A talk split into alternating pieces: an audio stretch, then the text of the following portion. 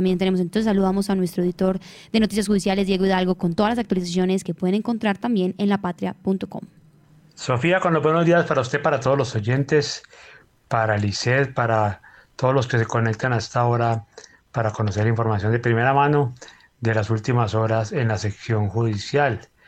Eh, hoy tenemos varios temas de interés. Tenemos un informe especial sobre la inseguridad en el sector de la carrera 23 entre calles 30 y 31. Eso es ahí por el cable aéreo de fundadores. Recibimos varias quejas de la comunidad, sobre todo los comerciantes, sobre la inseguridad que se vive. Han soportado varios robos eh, en los últimos días. Fuimos allá a escuchar las quejas de las personas y nos encontramos en que cada negocio que entrábamos eh, había algo que contar. Nos hablaron del robo a un local de empanadas, el robo a un local de, tatuajes, también el robo eh, a una persona que se le llevaron las lámparas que tiene la parte, eh, eh, la parte exterior de, su negocio, una mujer que tiene un, establecimiento odontológico, un señor que, que, vende gorras, mejor dicho, de todo. De todo nos encontramos. La gente clama, clama que la autoridad los colaboren. Hablamos con la Secretaría de Gobierno, que, perdón, con la Secretaría del Interior, antes gobierno, y pues se comprometieron a, a tomar acciones y a mejorar la presencia policial. Ahí podrán escuchar ahora unos audios sobre las quejas de la comunidad en este sector. También tenemos información de seguimiento al proceso o a los procesos mejor del el barrio Cervantes. Recordemos que allí 5 de noviembre del 2011 hubo una tragedia invernal en la que perdieron la vida 48 personas.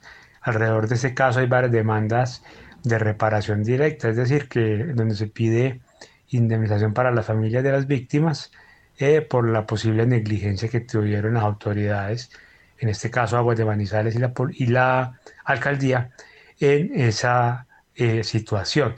Pues efectivamente ayer el Tribunal Administrativo de Caldas, en segunda instancia, y ya queda pues en firme la, sentencia, decidió que se debe indemnizar a, la familia de cuatro fallecidos, que eso es una de las demandas que existen, porque hay otras dos, hay otra de, otras cinco familias y de otra de 43. Eh, esta que es de cuatro, de cuatro fallecidos, los familiares deben ser indemnizados por aguas de Manizales y por el municipio, deben recibir entre 50 y 100 salarios mínimos legales mensuales vigentes. Ahí pueden encontrar la historia en la edición de La Patria en el Cubo donde les contamos pues cómo fue la decisión que, dije, que dijeron los magistrados. Eh, recordamos un poco de la tragedia, debemos hacerlo pues para tener el contexto de la situación. Eh, también tenemos informaciones eh, de capturas ya en esto en, la sección de Cubo, en la sección judicial de, de Cubo tenemos capturas por, por algunos robos, tenemos algunos accidentes y tenemos pues resumen de diferentes actividades. Ahí pueden entonces encontrar todo ese balance de la información de lo que pasó en las últimas horas y pues como siempre estamos acá pendientes de todas las novedades que se vayan presentando en el transcurso de este jueves. Un saludo para ustedes, Sofía, para Lisset y para toda la eh, audiencia. Eh, mañana nuevamente nos encontramos con más información.